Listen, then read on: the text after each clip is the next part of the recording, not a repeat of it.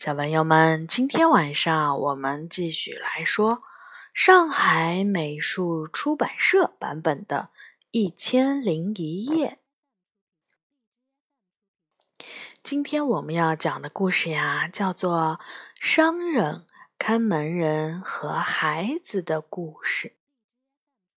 有四个小商人，一直都是各自做着自己的小买卖。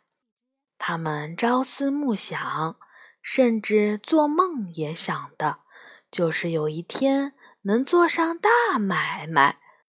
可是做大买卖是要有大本钱的，这大本钱从哪儿来呢？因为没有大本钱，这四个小商人一直都各自苦恼着。有一天。这四个小商人聚到了一起，说起各自的生意来，一个个唉声叹气，都说是小本生意，做不成大买卖。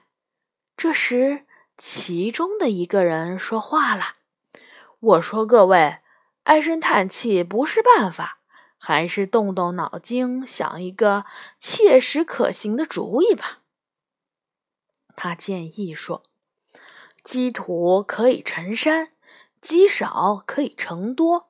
我有一个建议，我们把钱凑在一起，凑成一个大数目，就可以和那些囤积居奇的大奸商斗一斗了。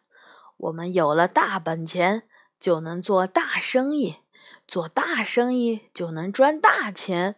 等赚了大钱。”我们再一封，那时我们就再也不是小商人了，我们就可以各做各的大生意。你们想想，是不是这个道理呀？其他三个人听了都连连叫好，说这个主意不错。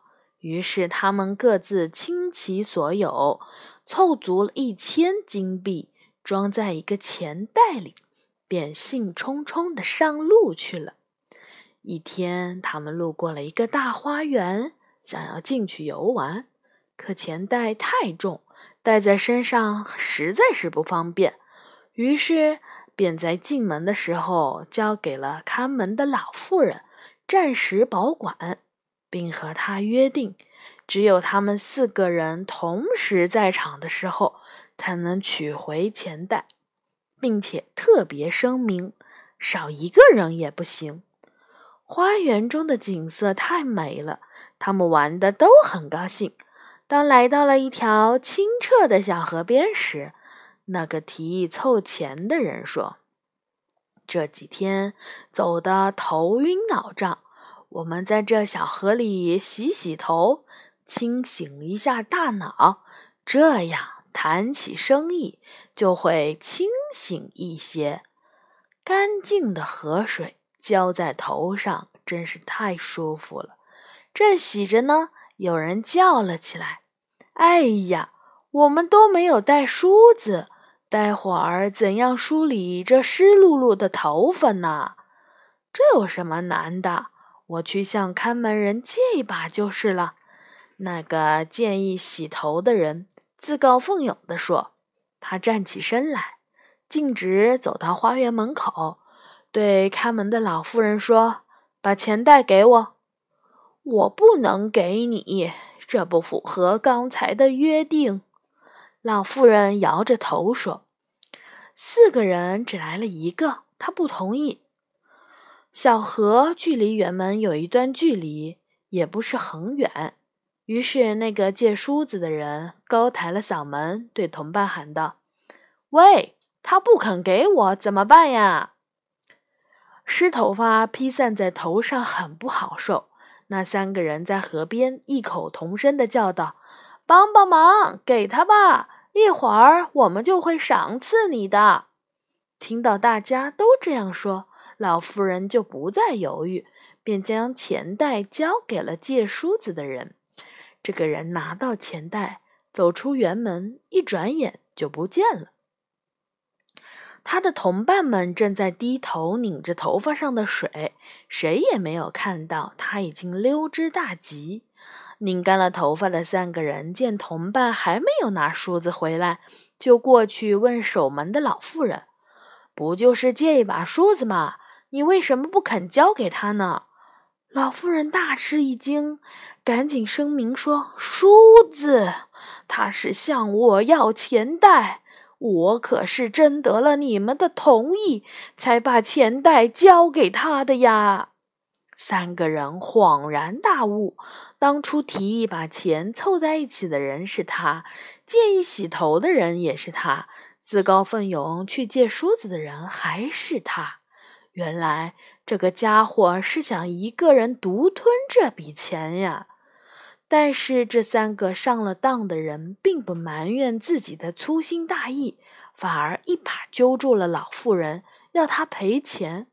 老妇人当然不甘心吃这个哑巴亏，几个人争争吵吵、拉拉扯扯的，就来到了法官的衙门，请法官裁决。法官听信了三个商人的一面之词。确认钱还是在老妇人的手中，就判他在当天太阳落山之前把钱给交出来。老妇人绝望地走在了大街上，飞来的横祸让她想要一死了之。这时，一个五岁的孩子碰见了迎面走来的老妇人，看她愁容满面，神情恍惚。一边走，还一边唉声叹气，就上前问道：“您这是怎么啦，大娘？您这样走路会撞到墙上的呀！”老妇人的满腹苦水，正不知道向谁倾诉呢，于是就把自己的遭遇一五一十的讲了一遍。那孩子听完后，歪着头想了一会儿，突然拍着小手叫道。没事儿的，没事儿的，大娘，您只要给我一块钱买果子吃，我就教您一个好办法，保准让您打赢这场官司。走投无路的老妇人听了孩子的话，就像落水的人抓住了一根救命的稻草。她想，那就死马全当活马医吧，就算这孩子再骗走我一块钱。和那一千金币相比，也是微不足道。看在他听我诉苦的份上，也该给他一块钱的。他掏出了一块钱，塞到了孩子的手里。孩子拿到了钱，让老妇人蹲下来，把小嘴对着他的耳朵，悄悄地说了几句话。老妇人听了，脸上的愁云一扫而光。他喜笑颜开的连声说着感谢的话，那小孩子举起了手里的钱，笑嘻嘻的跑开了。老妇人立刻回到法官那里，当着三名告状者的面，大声地说：“当初我们的约定是，只有四个人到齐才能把钱袋给他们。现在他们现在只有三个人，钱是不能交给他们的。”也谈不上赔偿，这就是那个小孩子教给他的好办法。法官觉得很有道理，问原告是不是这样约定的。原告不敢隐瞒，只能点头说是。法官说：“既然如此，你们去把那第四个人找来，一起向他取钱吧。”三个人，你看看我，我看看你，一句话也说不出来。只好低着头，灰溜溜的走了。啊，这就是今天的故事啦，小朋友们，这里面最聪明的人是谁呀？